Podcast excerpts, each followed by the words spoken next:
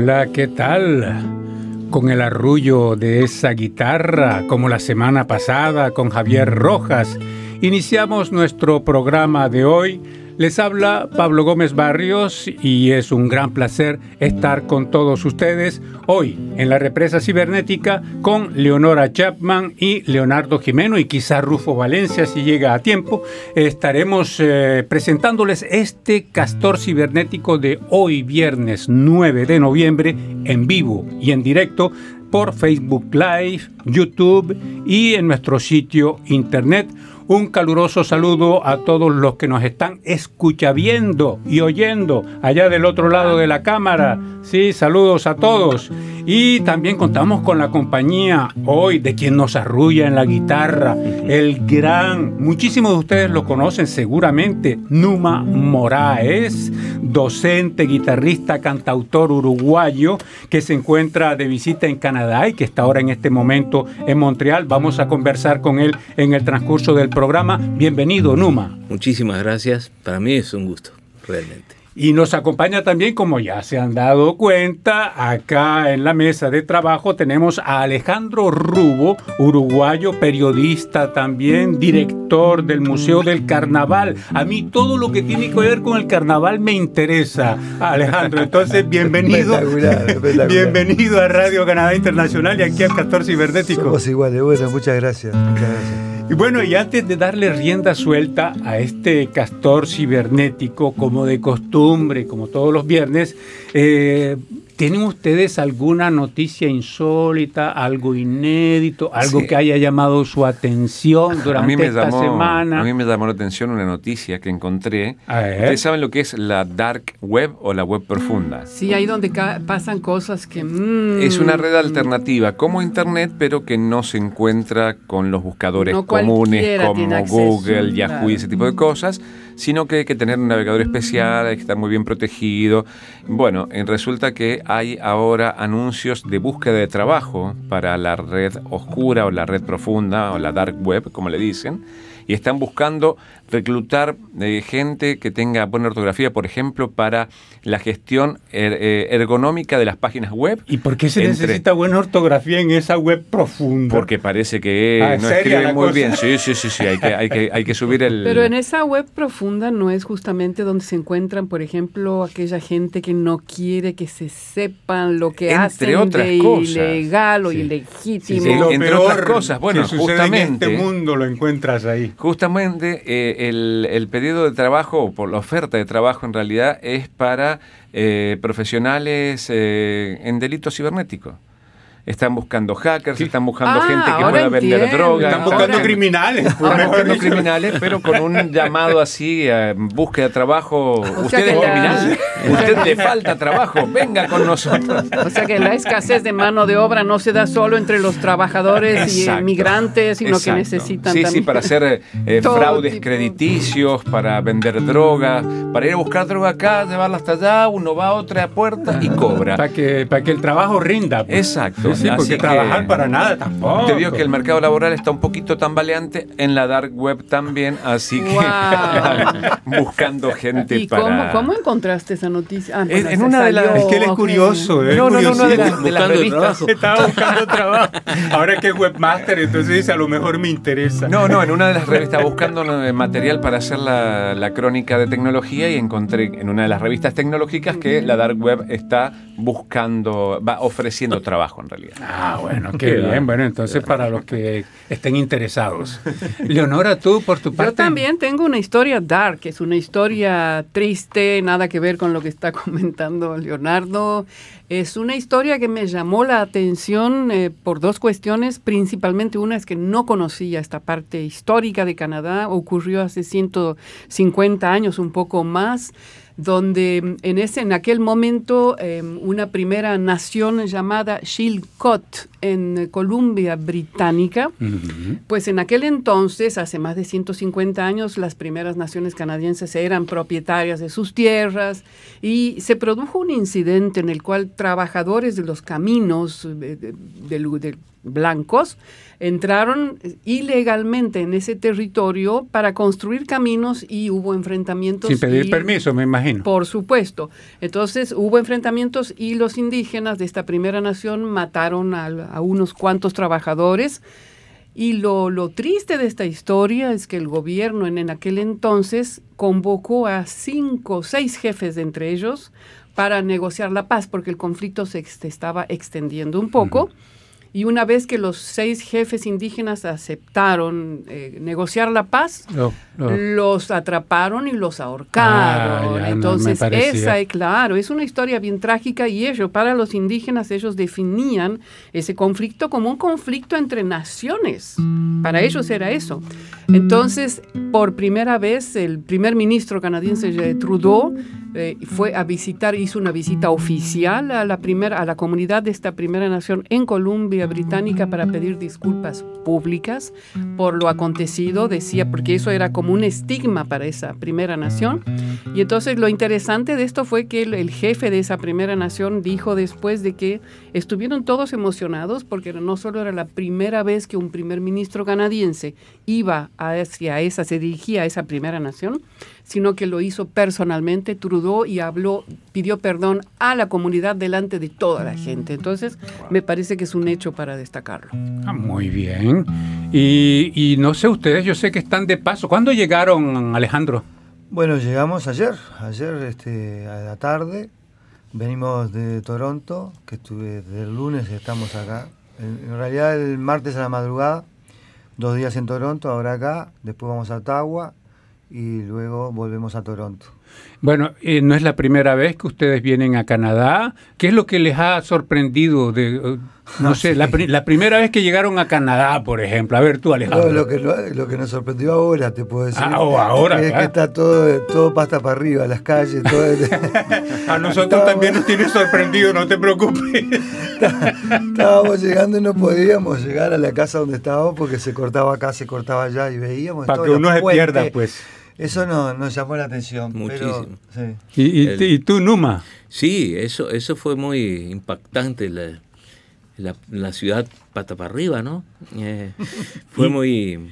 Pero además eh, encontrarnos con viejos amigos siempre es lindo y la llegada a Toronto y, aquí también que nos encontramos con uruguayos, peruanos, eh, un compañero peruano nos esperó y es siempre lindo reencontrarse con la gente, ¿no? Y hay que decir que Numa forma parte de, una generación de artistas, músicos, poetas de los años 70 en América Latina, ¿no? Sí, en el 72 eh, tuvimos que salir del país por problemas políticos, lógicamente. Quedamos prohibidos en aquella época y, bueno, tuvimos 13 años de, exilio, ¿no? En el 84 volvimos. Y, estamos en Uruguay. Ah, bueno, pues muy bien.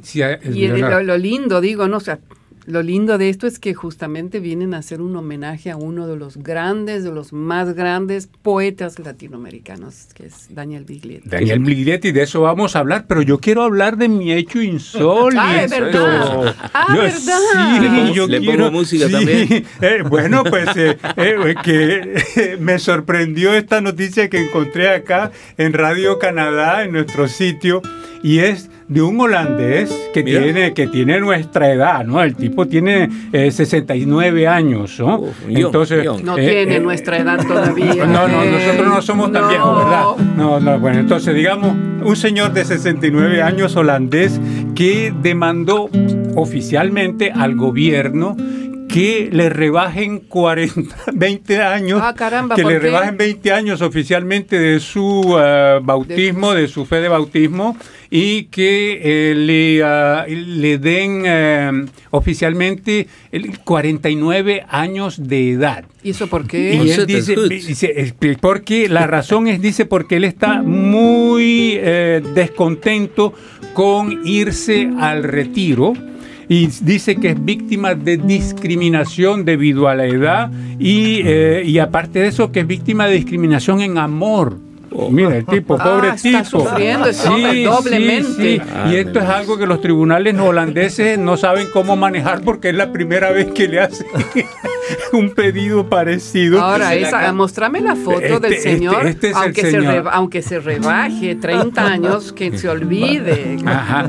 pero la idea es que la idea es que si oficialmente tiene 49 años, puede encontrar entonces puede encontrar trabajo. Sí, ya no, mejor hasta una novia, ¿no? Uno nunca sabe. Se acaba de unir a nosotros acá en el estudio nuestro colega Rufo Valencia. Bienvenido, Rufo. Bienvenidos, bienvenidos, buenos días. Eh, Rufo Valencia, el otro colega, el tercer, eh, el, tercer eh, ladrón ah, del de los grupo, mosqueteros. del tercer mosquetero, Alejandro Rubo, Numa Moraes, nuestros invitados hoy. La última vez que lo vi fue hace 10 años. Sí. En Secauté. Sí, sí. Se vino con Erika Bush. Sí, es verdad. Secauté es la radio de la Universidad McGill. Ah, ¿Sí? Claro, donde trabaja él. Eh, también. Eh, ¡Wow! Entonces, Rufo de Bolivia están los argentinos que son casi mayoritarios, pero hay la paridad porque hay dos uruguayos. entonces, dos uruguayos, dos argentinos, un boliviano y un colombiano. O sea que el sur-sur-sur está ganando. Sí, así 4 a 2. Rufo, eh, estábamos en lo de lo, inédito. No sé tú que vienes llegando de viaje, que te sorprendió por ahí, o no sé si hay algo que haya traído tu atención esta semana. pues esta semana, sobre todo, la, los resultados de la elección en Estados Unidos, creo que en los 30 años... La, elección de medio mandato. De medio mandato en Estados Unidos. En 30 años que vivo en Canadá, nunca había visto tanto interés de los canadienses. Eh, la radio pública despachó corresponsales a los grandes, a, grandes, a, los, a, los, las ciudades, ciudades donde iba a haber importante votación. Entonces fue casi una, fue, lo sentimos, fue, quizá la primera vez que sentimos que era una, una votación casi local.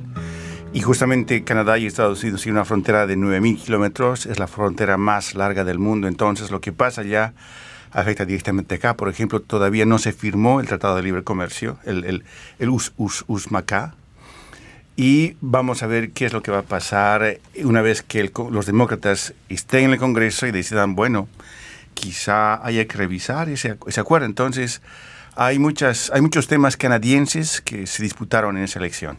Muy bien. Entre los valores canadienses. Y, Donald Trump, que en alguna, en alguna ocasión, cuando asumió la presidencia, pensó, le pasó por la mente eh, a montar un muro en, la frontera con Canadá, pero a lo mejor cuando le dijeron que eran 9.000 kilómetros, entonces ya, ha dejado el problema. Ya los costos, la cantidad de cemento. Bueno, nos encontramos acá. Algo que pongan un alambrado. Ah, bueno, así, ah. imagínate y, tú. Y cantamos a desalambrar. Y entonces hay que cantar desalambrar. Y para cantar desalambrar nadie mejor que Numa, ¿no? Bueno, regresemos a nuestros invitados. Eh, Numa, Alejandro, ¿cuál es el motivo de la visita? Bueno, mañana es muy importante para la audiencia. Mañana Numa se presenta en, en Casa Café ahí en 5315 de Rue, Wellington, en Verdún. A partir de 19 horas es la, presentación que va, que va a tener acá en Montreal. Por lo tanto, a todos aquellos que nos quieran acompañar, eh, va a ser un show específico, como, antes hablábamos, homenaje a Biglietti, este, y presentación también de ese disco que les acabamos de, de regalar. Por lo tanto, invitamos a todos los que nos quieran acompañar mañana en la Casa Café este, ahí en la calle Wellington. Muy bien. Ese es el motivo y es una gira que sigue por Ottawa.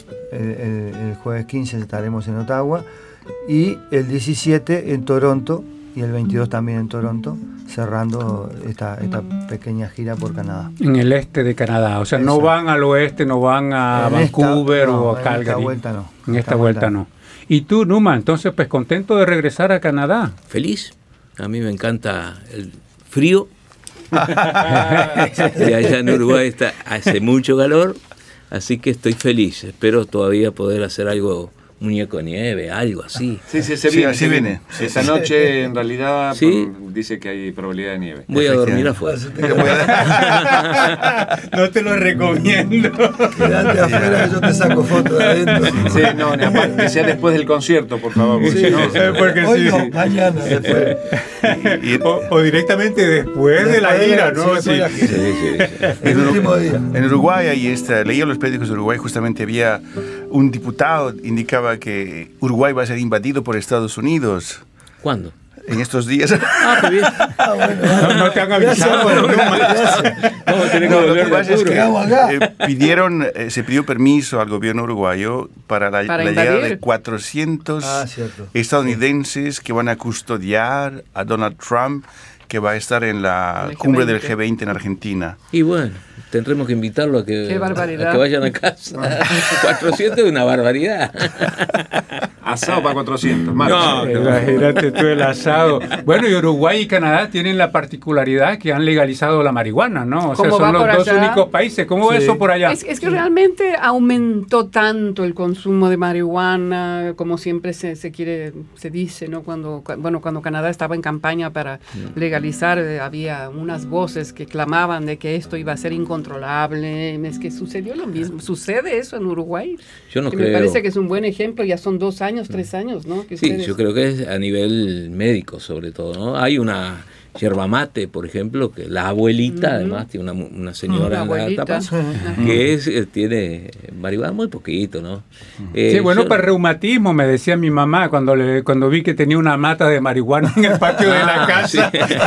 y le digo, mamá, ¿y esa planta para qué? Se me dijo que eso es bueno para el reumatismo. Yo le pongo en el alcohol y me froto con eso. Es que es, una... Mm. Eh, puede Seguramente. Yo no, como no fumo, ni me, ni, me ha movido ni fu ni fa. Pero eh, en diciembre estuve en, Holanda, yo viví muchos años allá. Por eso me llamaba la atención de mi del amigo que se quería. ¿Quieres rejuvenecer? yo, capaz que yo también. Se sale la ley, deja ver cómo sale la experiencia de él y después entonces va, para aplicas. Uy, Holanda de nuevo. Eh, allá vi que había una increíble cómo se vende y hay tiendas y todo eso. Y, Aquí se la fumaron toda. Sí, no, bueno, pero igual en Estados Unidos. hay, ¿Cuál es el.? Eh, hay un estado en Estados Unidos que Colorado. tiene. En el estado de Colorado. Los primeros dos años subió exponencialmente y después bajó a los niveles normales. o sea, porque es la novedad, la gente va, compra, a algunos les gusta, a otros no eh, lo siguen haciendo, otros no, y en realidad vuelve a la normal. Es lo que va a pasar aquí. Es un poco como el alcohol, el consumo del alcohol. Claro, por supuesto. exactamente el mismo. Está a disposición el que quiere lo toma y no por eso hay más eh, borrachos o problemas con alcohol desde que está legalizado. Digo. Sí, yo alcohol, por ejemplo, nunca tomé. He tomado vino, whisky, esas cosas. sí, pero alcohol no. sobre todo que el alcohol de 99 grados es malísimo. El, azul no, ese, no, no. bueno, les recuerdo que están escuchando el Castor Cibernético. Saludos allá, que hay comentarios eh, eh, de Leonardo, de, nuestros oyentes. Un saludo en realidad de, Luis Valdera, saludos, muchos saludos desde, San Antonio. Muy buen programa el de hoy, quiero compartir con ustedes que mañana 10 de noviembre se cumple un nuevo aniversario del nacimiento de la prensa de San Antonio. El 10 de noviembre de 1895 nació el diario Los Tiempos. De esa fecha hasta ahora han surgido muchos medios de comunicación en nuestra ciudad. Después René Betancourt dice saludos cordiales a todos. René eh, Betancourt es en Colombia. Colombia, Debe ser. Y Mayelis Flores también nos dice hola en nuestras redes sociales. bueno, pues saludos a todos, saludos, saludos. Y bueno, entonces pues vamos ahora, Numa, a ver con qué nos vas a arrullar y qué tema quieres interpretar. ¿Hay alguna canción sobre marihuana? No, no tengo. Recuerdo una de tu patria, eh, una canción que canta Julio Jaramillo donde habla de la marihuana. Bolero. Eh, ah, sí, señor. Sí, sí, sí, No, pero esta es para mis hermanos. Ah, ok. Ah, Entonces, ¿cómo se llama? ¿Qué nos interpreta? Los hermanos. Los hermanos. Okay. De Don Atahualpa Chupanqui.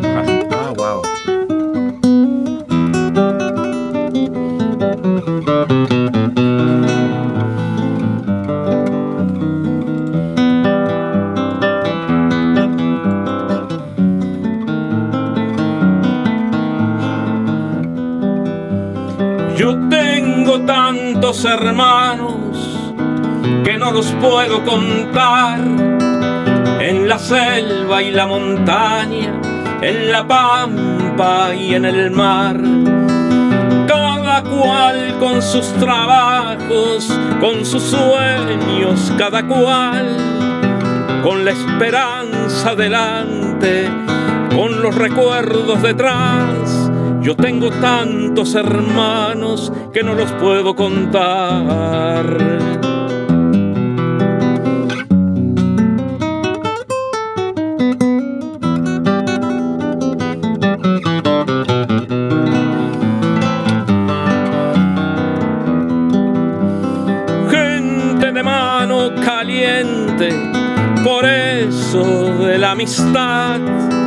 Con un llanto para llorarlo, con un rezo para rezar, con un horizonte abierto que siempre está más allá. Y esa fuerza para buscarlo con tesón y voluntad, cuando parece más cerca es cuando se aleja más. Yo tengo tantos hermanos que no los puedo contar.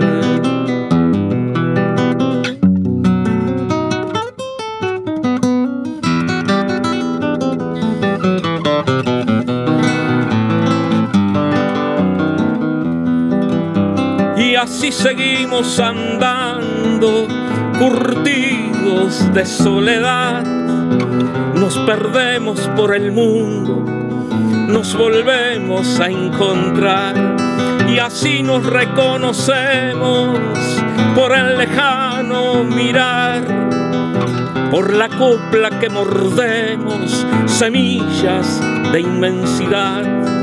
Y así seguimos andando, curtidos de soledad. Y en nosotros nuestros muertos que nadie quede atrás. Tantos hermanos que no los puedo contar y una novia muy hermosa que se llama libertad.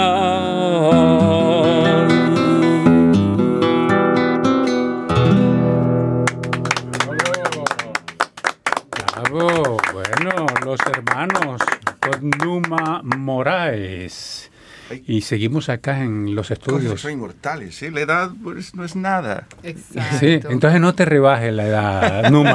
no. porque estabas contemplando, vi que estabas interesado, estabas contemplando. Ya, y zag dat een goede idee Ah, caramba, ese me en Holanda. Le hablé en holandés y digo, una buena idea. Ah, bueno, fíjate, no, de holandés no, yo no entiendo ni pío, pero gracias por traducirme. Bueno, estamos acá en el Castor Cibernético y em, vamos a, ¿Tenemos algún mensaje por ahí, Leonardo? Eh, de nuestros... No de los internautas, pero tengo mensajes aquí. Vos me habías pasado un mensaje, si no me equivoco. Sí, señor, un comentario. La población de Canadá envejece y las personas mayores ahora superan a los niños. Esto es un caso para mandar a Holanda, digamos. Eh, dice eh, Oscar de la Cruz dice que este tema es súper interesante. Así que tenemos otro mensaje, en este caso Javier González Nungaray, sobre la caravana de migrantes. Primeros grupos ya, se, eh, ya están llegando a México. Es una realidad bien palpable que esta gente son personas que huyen de la pobreza y la violencia de las bandas criminales incrustadas en el tejido social hondureño y centroamericano, además de estar de acuerdo con las autoridades corruptas. El que diga lo que diga el señor Trump, que son criminales, yo creo que está equivocado porque transitan prácticamente con toda su familia. Saludos a todos en RCI desde Guadalajara, México. ¿A poco? Saludos, Javier. Aquí vamos con Orlando y César Vázquez, quien reacciona a la, a la noticia de Facebook, determina nuevos límites para las publicaciones. Y él dice, ¿las publicaciones tienen algún límite para ser compartidas en los grupos a los que uno pertenece? ¿Quién toma la decisión de bloquear al usuario y por qué cuando se hace una apelación por bloqueos no se recibe una respuesta? Se escribe correos, cero respuesta, cero comunicados por parte de Facebook. Facebook no da pelota. A Facebook lo único que les interesa es que estén ahí. La platica. Cada persona dio 26, 26 dólares por cabeza a nivel mundial ¿Ah, sí? Sí, qué? Una utilidad de 26 dólares ah, a Facebook. utilidad, sí. Sí, imagínate, los miles y miles de millones de dólares. Sí, son increíbles. bueno, tuvo una buena idea el muchacho, ¿no? Somos nosotros los que estamos cortos de ideas millonarias. Estamos hablando de esto por envidia nomás, digamos. Leonora. Tengo acá un mensaje sobre este reportaje que era ¿Por qué olvidar hace más inteligente? Según Universidad de Toronto y comenta Héctor da Silva. Dormir bien es necesario para recordar, pero a veces olvidamos los recuerdos conflictivos para poder dormir. Está muy bien. Yo tengo acá miles de canadienses marchan contra el racismo en Montreal y Juana Neves dice que ve que es una tierra de inmigración. Aquí nadie es racista. ¿Qué tiene que ver el racismo además con la religión? Desde siempre es tierra de inmigración, pero si se dan cuenta, los únicos que nos tratan de catalogarnos de racistas son los musulmanes. Desde ahora basta, están insultando a uno de los pueblos más acogedores del mundo. Soy portuguesa, nací en Lisboa y me integré. Gente musulmanas, dejen de vivir tras su cortina de humo, aprendan a amar su tierra y sus libertades y si no, regresen a casa. Es el comentario de Juana Neves que me parece un poco duro, respecto, eh, sí, con respecto a los musulmanes, porque, bueno, eh, es cierto que hay una tensión, ¿no? Eh, en este momento con respecto a los musulmanes, no solo aquí en Canadá, sino también en Estados Unidos un poco. Y, y bueno, me parece que, que Sí, que es demasiado.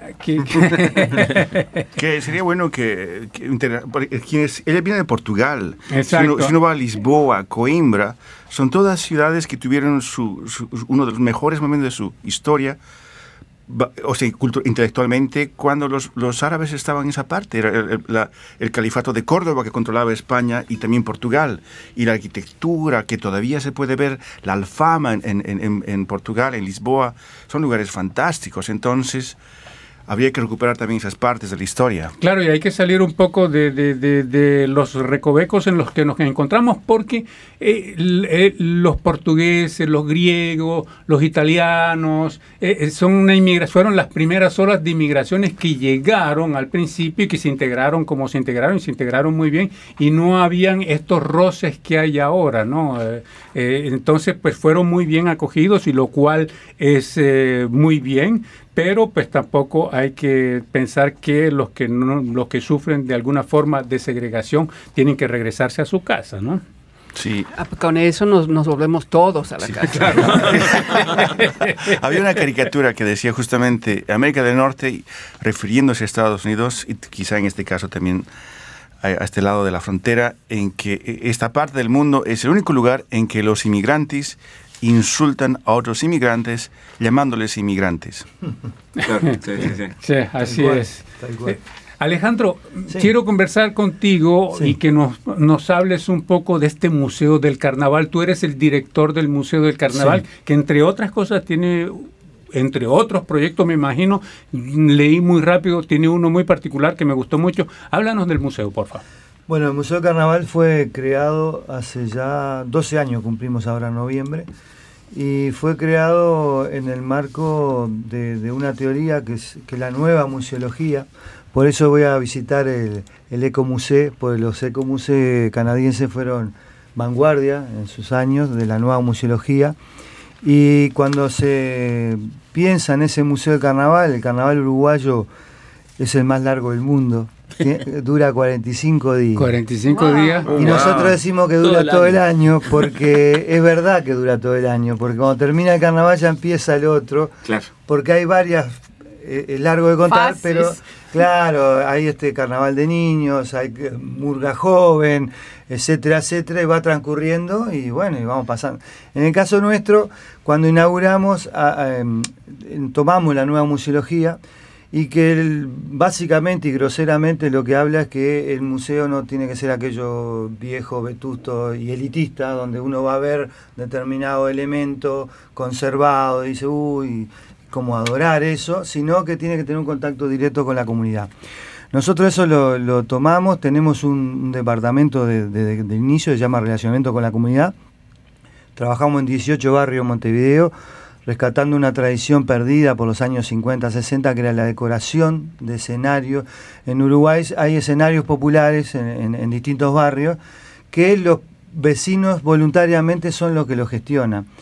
Y la Intendencia de Montevideo, en este caso, lo que hace es llevar conjuntos pagos por la Intendencia y lo que se gana de eso se reinvierte en el barrio, en distintos, en merendero, en, mejorar el local, etcétera, etcétera, ¿no? O sea que ah, no, no vuelve esa plata que se gana a la intendencia, este, sino que esa queda en el barrio. Y los vecinos son los que voluntariamente realizan. En, esos barrios nosotros la decoración de escenario era fundamental en los años 50 porque a través de la escenografía te contaban cosas.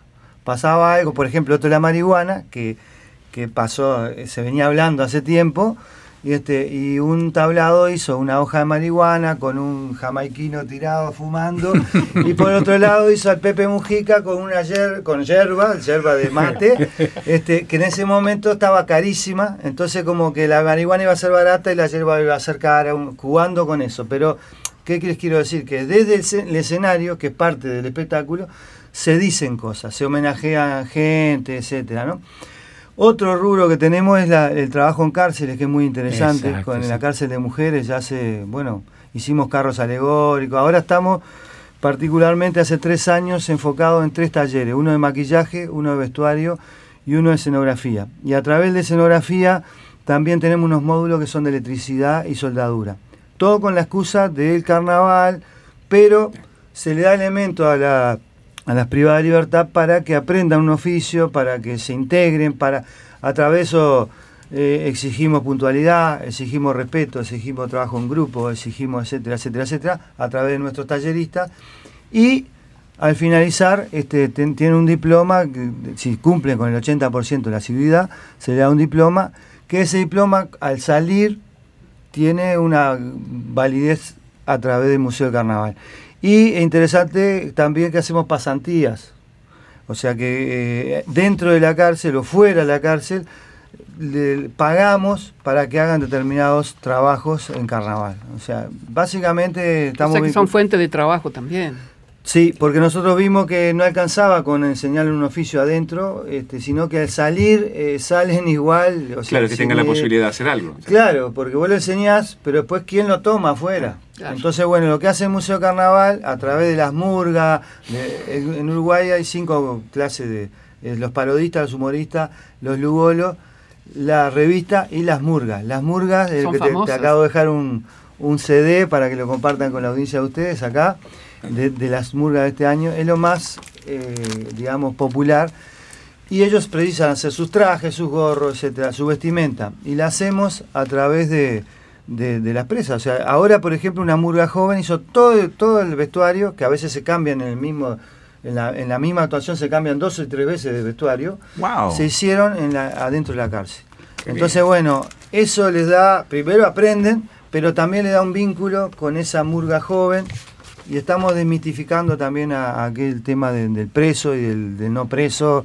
Y si queremos realmente que alguien se rehabilite, bueno, tirar, una mano, y, no decir que le estás enseñando y después te lavas la mano vos. Hay la reinserción social que eh, es, fundamental. Mira, este se está llevando a cabo, comenzó ayer acá en Montreal, los encuentros internacionales del documental de Montreal y eh, estaba entrevistando, entrevisté esta semana a la directora de, eh, ese, de esos encuentros y hay un jurado me llama la atención esto de la cárcel porque hay un jurado, ellas trabajan con la, la, cárcel de mujeres de Joliet. ¿sí? Entonces hay un jurado de, de detenidas eh, que, se escogen seis mujeres detenidas, cada año cambia. Esta es la, la vigésima primera edición de, del festival. Y eh, estas mujeres que están en la cárcel, pues miran las películas y escogen, ¿no? Eh, entonces, y se da el premio de las detenidas en el marco del festival. Y me decía en entrevista la directora que es justamente para eso, para que ya desde ya irlas preparando es una forma de reinserción social y de esa forma, pues cuando salen de ahí, eh, eh, al menos no están tan aisladas de lo que está pasando en el mundo, ¿no? Porque estamos por intermedio del cine, están viendo qué es lo que sucede en el mundo. Así que, bueno, me pareció interesante y sigo creyendo que es muy interesante ese, ese proyecto que ustedes tienen. Y nosotros venimos a visitar acá el Ecomuseo de Vamos a ir el lunes a visitarlo, pero también nos interesa qué gestión se hace, cómo se, todas esas cosas nos reinteresa para ver si nosotros estamos en, condiciones de hacerlo. En el rumbo justo o no, y bueno, intercambiar siempre importa. Bueno, el, el, tiempo pasa siempre como agua entre los dedos. Numa, a ver, eh, ¿qué, qué, qué nos quieres interpretar, Numa? Es lindísimo también lo que están haciendo en el interior del país, porque hay otro carnaval hay otro carnaval. Otros carnavales. Mm. Uruguay, si viene muy chico, tenemos mucha realidad. La, realidad que tenemos contra Argentina de ese carnaval no tiene nada que ver con el, con el de la frontera con Brasil. O con la frontera con Brasil. Ajá. Wow. Bueno, les voy eh, Daniel Viglietti hizo muchas musicalizaciones también sobre poemas de poetas eh, eh, universales, como César Vallejo, yo que sé, a Rafael Alberti, y poetas uruguayos desde que éramos niños, gurises, aprendimos eso de, Guricito. Guricito, claro. Eh, y esta es una musicalización de él sobre una muy querida poeta nuestra, que es Circe Maya, sin duda la principal poeta viva nuestra, eh, que vive en Tacuarembó, en mi pueblo, y fue profesora mía también. Eh, otra voz canta.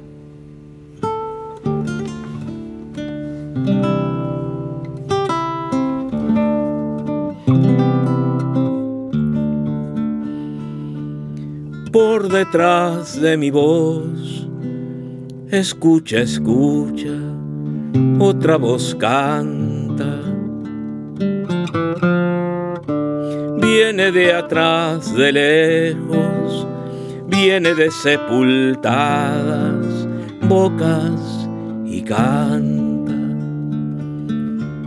Dicen que no están muertos, escúchalos, escucha mientras se alza la voz que los recuerda y canta. Escucha, escucha, otra voz canta. Dicen que ahora viven en tu mirada.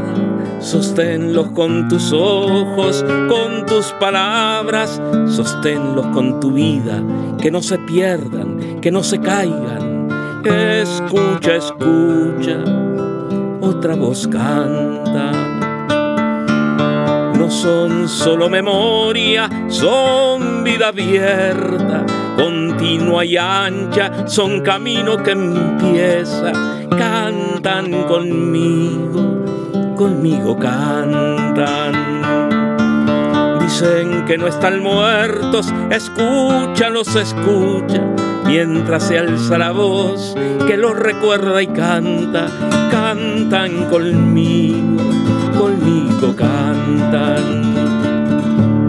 No son solo memoria, son vida abierta, son camino que empieza y que nos llaman. Cantan conmigo, conmigo cantan, cantan conmigo, conmigo cantan,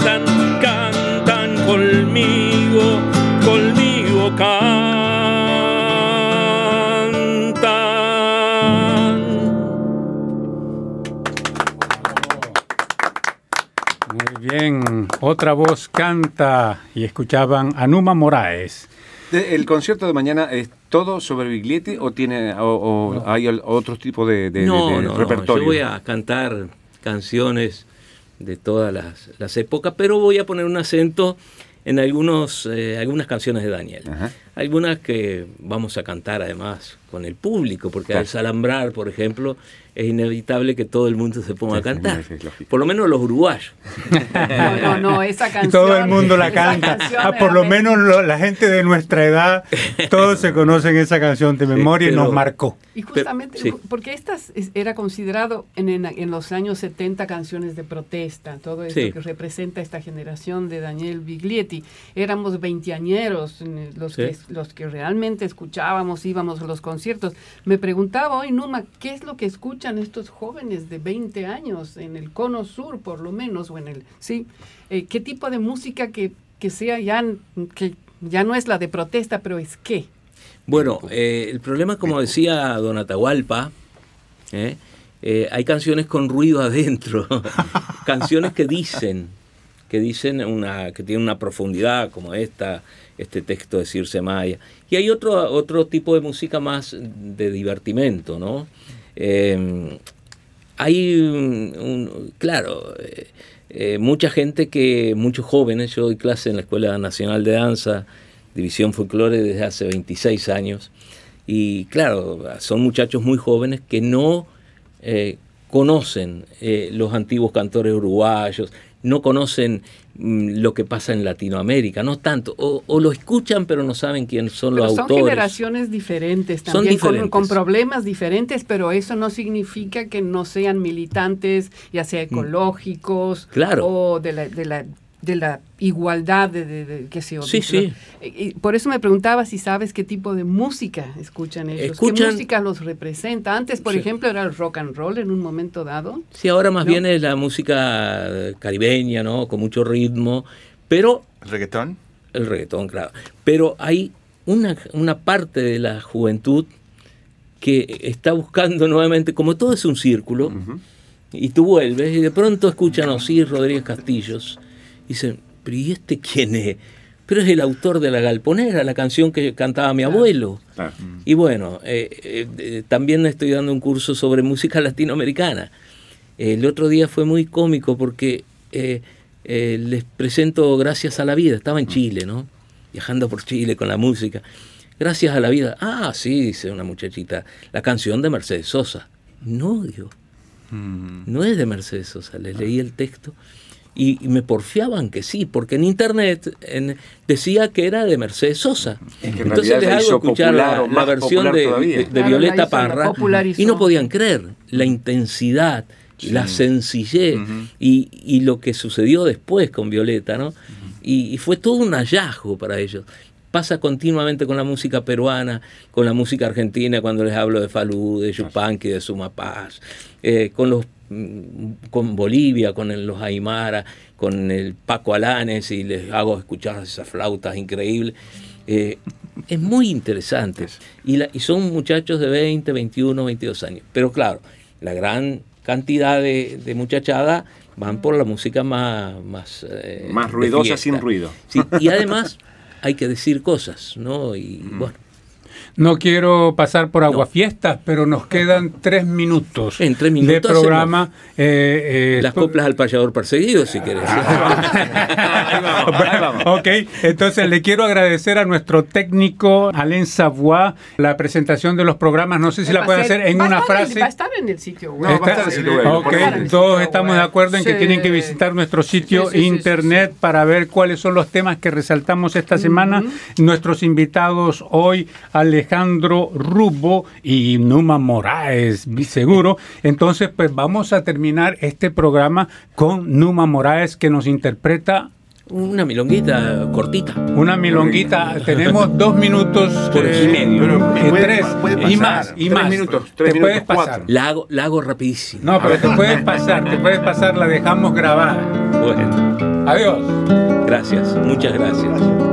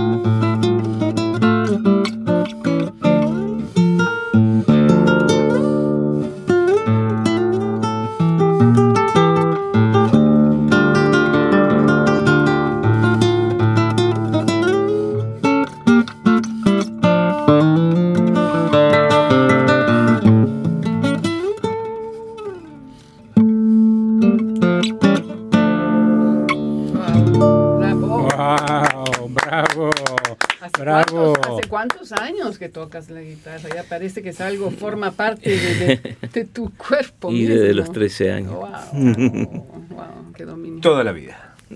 Toda la vida. Muchas gracias. Muchas gracias, Noma. Muchas gracias, Alejandro. Fue un gran placer y un orgullo tenerlos acá ustedes, caramba, con nosotros en este castor cibernético, ¿no? Yo creo que ahí estamos de acuerdo todos. Muchas gracias. Y adiós a todos allá. Chao.